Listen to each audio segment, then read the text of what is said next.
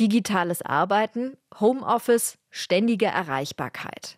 Arbeitsverdichtung kann vermehrt zu Stress im Berufsalltag führen.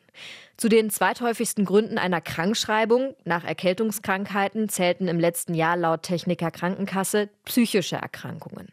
In welchen Branchen das besonders deutlich zu sehen ist und welche Lösungsansätze es gibt, eine Reportage von Ida Leinfelder.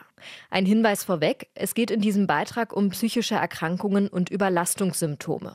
Weitergehende Informationen und Unterstützung rund um diesen Themenkomplex gibt es online bei den zuständigen Beratungsstellen. Wenn wir jetzt vom Burnout sprechen, wo wir davon ausgehen, dass es ähm, Arbeitsbedingungen auch ein starker Driver dieser Erkrankung ist. Es ist schwer, es nachzuvollziehen, wenn man nicht betroffen ist, aber bei mir ging halt gar nichts mehr. Im August ging halt wirklich gar nichts mehr. Die Länge des Arbeitstags ist deutlich länger, als die technologischen Möglichkeiten es uns eigentlich erlauben würden. Also man könnte sagen, dass wir seit Jahrzehnten deutlich unter unseren Möglichkeiten leben. Arbeitsstress gehört leider für viele zum Alltag, aber für immer mehr Menschen führt er bis in die absolute Erschöpfung. In solchen Fällen spricht man dann von einem Burnout. Das ist keine eigene Diagnose, sondern ein Sammelbegriff für verschiedene Symptome. Davon decken viele auch das Krankheitsbild Depression ab.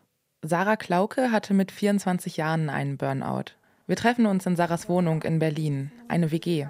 Hier wohnt sie noch nicht so lange. Sie musste oft umziehen. Damals kam viel zusammen, erzählt sie. 2020 wurde bei ihr eine Depression diagnostiziert. Der Burnout kam zwei Jahre später. Also bei mir war der Hauptauslöser war der Job. Ähm, aber wenn man sich mal so ein bisschen länger mit sich beschäftigt, merkt man, es war halt nicht nur der Job, sondern da waren ganz, ganz viele andere Sachen noch im Argen, die es dann bedingt haben, dass mir der Job den Rest gegeben hat. Und natürlich spielt da auch so eine Situation wie Corona mit rein. Oder jetzt die wirtschaftliche Lage, die belastet natürlich. Als ich dann mal so wirklich betrachtet habe, waren halt einfach so viele Dinge im Argen. Ich hatte kein Privatleben, ich hatte keine Freunde, weil man hätte nicht machen sollen. Ich habe ja nur gearbeitet. Ich hatte keine Hobbys, ich habe keinen Sport gemacht, mich nicht bewegt, ich habe nicht gesund gegessen, ich habe nicht viel geschlafen und, und, und. Wenn man ein bisschen Zeit hat und auch angeregt ist, darüber noch zu denken, dann war es dann so, okay. Ich habe auch nicht viel dafür getan, dass es mir gut geht. Ganz zu Beginn sagt sie mir, dass ihre Aussagen nicht für alle Menschen gelten. Aber sie hofft, dass sich Betroffene wiederfinden können. Mich beeindruckt, wie reflektiert und offen Sarah über ihre Krankheit spricht. Sie lässt sich Zeit, die richtigen Worte zu finden. Ich hatte keinen Gedanken mehr. Ich habe es nicht mehr geschafft, aufzustehen. Ich habe es nicht geschafft. Ich habe 10 Kilo abgenommen und ich war extrem untergewichtig. Ich habe es nicht geschafft, was zu essen zu machen. Es gab Wochenende, habe ich mich von einer Tüte Chips und der Cola ernährt, weil das musste ich halt nicht machen und es hat irgendwie gesättigt.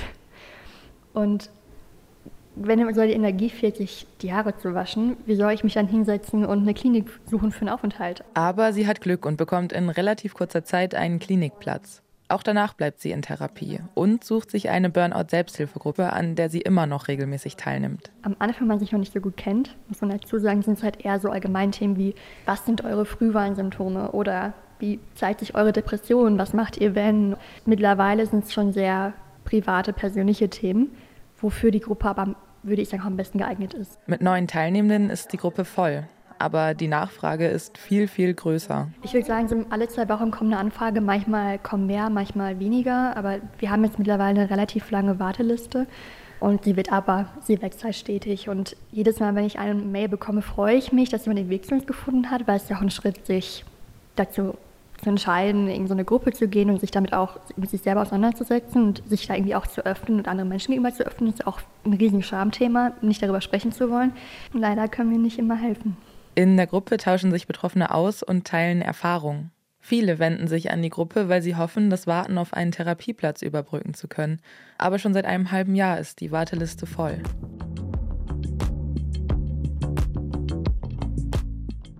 Sarah ist nur wenig älter als ich. Wir stehen beide noch am Anfang des Berufslebens. Auf dem Rückweg beschäftigt mich, woran es liegt, dass auch ich das Gefühl habe, in meinem Umfeld ist das Stresslevel ganz schön hoch.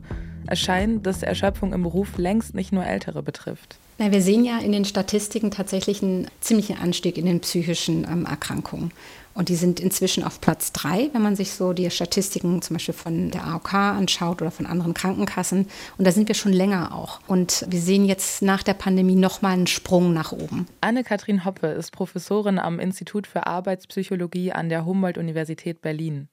Dass die Krankheitsfälle steigen, ist nicht das einzige Problem. Die psychischen Erkrankungen gehen aber mit den meisten Arbeitsunfähigkeitstagen einher. Weil man eben, wenn man im Burnout ist oder wenn Depressionen sich entwickeln, dann sind die nicht mal eben so geheilt. Die entstehen ganz langsam und es dauert sehr lange, um dann wieder auch zurück in den Beruf zu kommen. Das heißt, für die Unternehmen, gerade in Zeiten vom Fachkräftemangel, ist es absolut wichtig, dafür zu sorgen, dass die Beschäftigten gesund bleiben. Es gibt viele Faktoren, die Erschöpfungskrankheiten beeinflussen. Arbeitsmarktwandel und Fachkräftemangel, Digitalisierung und neue Formen der Arbeit. Da gehört dann auch ständige Erreichbarkeit dazu. Also dadurch, dass wir überall arbeiten können, eben auch zu Hause und auch entgrenzt arbeiten können, also in den Feierabend hinein und das ja auch ganz viel gemacht haben während der Pandemie, verschwimmen die Grenzen zwischen Arbeit und Privatleben immer stärker. Und es entsteht dadurch für mich als Arbeitnehmerin die Option, mich abends auch noch mal ranzusetzen, sodass diese Grenze zwischen ich mache meinen Feierabend, fahre nach Hause und lasse die Arbeit dann zurück und gehe jetzt ins Private hinein, die ist nicht mehr da. Das kann selbstgesteuert sein, aber es wird eben oft auch erwartet. Sarah hatte aus ihrer Selbsthilfegruppe Ähnliches erzählt. Es war ganz viele bei uns, sind halt krank geworden, weil sie keine Grenzen gesetzt haben oder setzen konnten, wollten, wie auch immer, oder Grenzen halt konsequent überschritten wurden. Meistens halt im Arbeitskontext. Und man halt nicht so richtig auf sich achten musste. Jede Person sagt, zu viel Arbeit für zu wenig Person. Und das meistens in Kombination mit einer schlechten Führungsebene, äh, einer schlechten Projektplanung und vor allem einer Intransparenz und einer nicht offenen Kommunikation, wo nicht gehört wurde, wenn jemand sagt, ich kann nicht mehr. War bei mir das Gleiche. Zu viel Arbeit für zu wenige Personen. Das hängt direkt mit dem Wandel der Arbeitswelt zusammen, erklärt Anne-Kathrin Hoppe. Also neue Form der Arbeit, ne, also Stichwort Arbeit 4.0. Änderungen, die damit einhergehen, ist, dass es zu einem, einer ganz starken Verdichtung und auch Intensivierung von Arbeit kommt weil man eben viel schneller in Kontakt ist und eben auch Informationen aber sehr viel schneller bekommt und auch mehr an Informationen bekommt. Dabei sind verschiedene Berufsgruppen verschieden stark von stressverursachten Krankheiten betroffen. Also am Beispiel Burnout, da sehen wir, dass auch Daten von einer Krankenkasse dass das eben vor allem die Sozial- und Pflegeberufe sind. Das ist ja auch nicht überraschend. Ne? Das ist genau das, was wir die ganze Zeit auch lesen in der Presse. Also es sind Führungskräfte im Gesundheitswesen, der Krankenpflege, Rettungsdienst, Geburtshilfe. Bei diesen Berufsgruppen, da brauchen wir als erstes eine bessere personelle Ausstattung.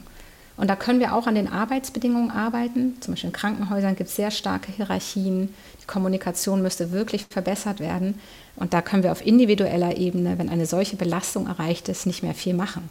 Da ist es natürlich gut, auch für sich Lösungen zu haben, aber da ist, da ist es noch mal mehr wichtiger, wirklich den kompletten Fokus auf die Arbeitsbedingungen zu setzen. Und ja, das geht immer auch mit einer besseren Ausstattung und dann auch mit finanziellen ähm, Ressourcen einher. Weil ich vermute, dass auch Faktoren jenseits vom individuellen Arbeitsumfeld eine Rolle spielen, verabrede ich mich mit Simon Grote. Er promoviert in Genf in politischer Ökonomie zu Einkommens- und Vermögensungleichheit und kennt sich auch mit Arbeitsproduktivität aus. Also bei Produktivität geht es ja eigentlich darum, wie viel Output in einer bestimmten Zeit produziert werden kann. Und diese Arbeitsproduktivität ist sehr stark in den vergangenen Jahrzehnten gestiegen, mit ungefähr abnehmenden Wachstumsraten. Vor allem im verarbeitenden Gewerbe gibt es sehr starke Produktivitätszuwächse. Das ist aber in Dienstleistungsberufen, vor allem mit viel menschlichen Kontakt, überhaupt nicht der Fall. Also wenn früher eine Lehrerin eine Schulklasse unterrichtet hat, dann schafft sie jetzt nicht drei Schulklassen oder so und in der Pflege erst recht nicht. Das heißt, wir haben gesellschaftliche Sektoren, in denen die Arbeitsproduktivität sehr steigt und wir haben welche, in denen sie stagniert. Okay, also technische Neuerungen führen dazu, dass in kürzerer Zeit mehr produziert werden kann. Das geht aber nicht in allen Arbeitsbereichen. Wir haben über die Jahrzehnte, in denen die Produktivität im verarbeitenden Gewerbe steigt, höhere Reallöhne erreicht. Dann sagen sich natürlich die Menschen, die in der Pflege arbeiten, ah, wenn es da höhere Löhne gibt, dann arbeite ich in der Industrie. Geht natürlich gesellschaftlich nicht. Wir brauchen Menschen, die in der Pflege arbeiten. Das passiert dann, indem in diesen Bereichen die Löhne ebenfalls steigen. Das führt aber dazu, dass in diesen Bereichen die Kosten stärker steigen als im verarbeitenden Gewerbe, weil dort hatte man die Produktivitätszuwächse. Die Profitabilität in den Bereichen, vor allem im Gesundheitssektor, werden dann erreicht, indem der Arbeitstag intensiviert wird, was auch nur eine schönere Bezeichnung dafür ist, dass es mehr Stress gibt, dass mehr Patientinnen von einer Pflegerin betreut werden müssen oder indem der Arbeitstag verlängert wird, indem es mehr Schichtarbeit gibt und so weiter. Klar, Menschen reagieren verschieden auf Stresssituationen. Und trotzdem lässt der Trend ein ziemlich klares Bild zu. Arbeitsintensivierung und Verdichtung führen zu Stress und Überlastung. Neue Kommunikationsmittel, Druck und hohe Ansprüche lassen die Grenzen zwischen beruflich und privat verschwimmen. Das ist nicht gesund. Was muss sich also ändern? Wenn der Staat mit einer umfassenden Investitionsagenda die Arbeitslosigkeit senkt, entstehen für Gewerkschaften die Möglichkeit, bessere Arbeitsverhältnisse durchzusetzen. Gleichzeitig kann der Staat die Steuererleichterungen für sehr reiche und vermögende Haushalte, die in den letzten Jahrzehnten durchgesetzt wurden, also beispielsweise eine Absenkung des Spitzensteuersatzes, eine Senkung der Kapitalertragssteuer, Ausnahmen bei der Schenkungssteuer, Ausnahmen bei der Erbschaftssteuer und so weiter, kann diese Geschenke, die man den Reichen gemacht hat, auch wieder zurücknehmen und gleichzeitig beispielsweise untere und mittlere Einkommen entlasten. Das würde zu einem Rückgang der Einkommensungleichheit führen, was dann wiederum dazu führt, dass mittlere und niedrige Einkommen mehr Budget zur Verfügung haben für Bildung, Pflege, Gesundheit und so weiter, wodurch es mehr zahlungsfähige Nachfrage in diesen Bereichen gibt. Und zur Länge der Arbeitszeit sagt Ökonom Simon Grote. Die ähm, Macht der Arbeitgeber hat sich in den letzten Jahrzehnten deutlich erhöht, vor allem dadurch, dass immer weniger Beschäftigte gewerkschaftlich organisiert sind. Gäbe es einen stärkeren gewerkschaftlichen Organisationsgrad, könnten auch die Produktivitätsgewinne eben nicht in Profite und in Dividenden von Aktienunternehmen äh, überführt werden, sondern in gestiegene Löhne, was dann den Beschäftigten erlauben würde, deutlich weniger zu arbeiten. Diese Wochenarbeitszeit oder auch die Länge des Arbeitstags pro Tag wird jedoch politisch ausgehandelt und ist deutlich länger, als die technologischen Möglichkeiten es uns eigentlich erlauben würden. Das sind also politische Stellschrauben. Zur staatlichen Handlungsebene gesellen sich aber auch Arbeitgeber und Führungskräfte, Letztere haben dabei noch eine Doppelfunktion. Weil die sind ja auch Mitarbeiter. Also Führungskräfte sind auch sehr stark belastet. Die müssen auch erstmal sich um sich selbst kümmern und ähm, selbst mit Stress umgehen. Aber wenn sie das gut machen, dann sind sie halt wiederum auch diejenigen, die die Arbeitsbedingungen für andere mitgestalten. Und wie gesunde Arbeitsbedingungen aussehen, weiß Professorin für Arbeitspsychologie Anne-Kathrin Hoppe auch. Also ich glaube, es sollte natürlich ein Arbeitsplatz sein, der möglichst äh, viele Ressourcen bietet. Also ein Arbeitsplatz, in dem Faktoren wie Autonomie, Autonomie und Mitbestimmung eine Rolle spielen. Ein gutes soziales Klima, ganz klar, also soziale Faktoren, Unterstützung von der Führungskraft, von Kolleginnen, guter Zusammenhalt, auch Aufgaben möglichst, die nicht monoton sind, sondern Variabilität, also dass man unterschiedliche Aufgaben bearbeitet. Das wären, wären die Ressourcen. Natürlich Gehalt, also gute Rahmenbedingungen, Arbeitsplatzsicherheit, das sind ganz entscheidende Ressourcen. Eine gute Ausstattung, da kommen wir eher so um, auf Umgebungsfaktoren und die Stressoren gering halten. Also dass der Zeitdruck irgendwie im Rahmen gehalten wird, dass man bürokratische Prozesse und Verwaltungsprozesse, die nicht weitergehen, möglichst gering hält, Arbeitsunterbrechungen gering hält. Das sind Stressoren, die man möglichst gut im Griff haben sollte. Für Sarah war der Job zwar nicht der alleinige Burnout-Auslöser, sie stellt aber einen direkten Zusammenhang her. Damit es ihr wieder besser geht, hat ihr vor allem eines geholfen.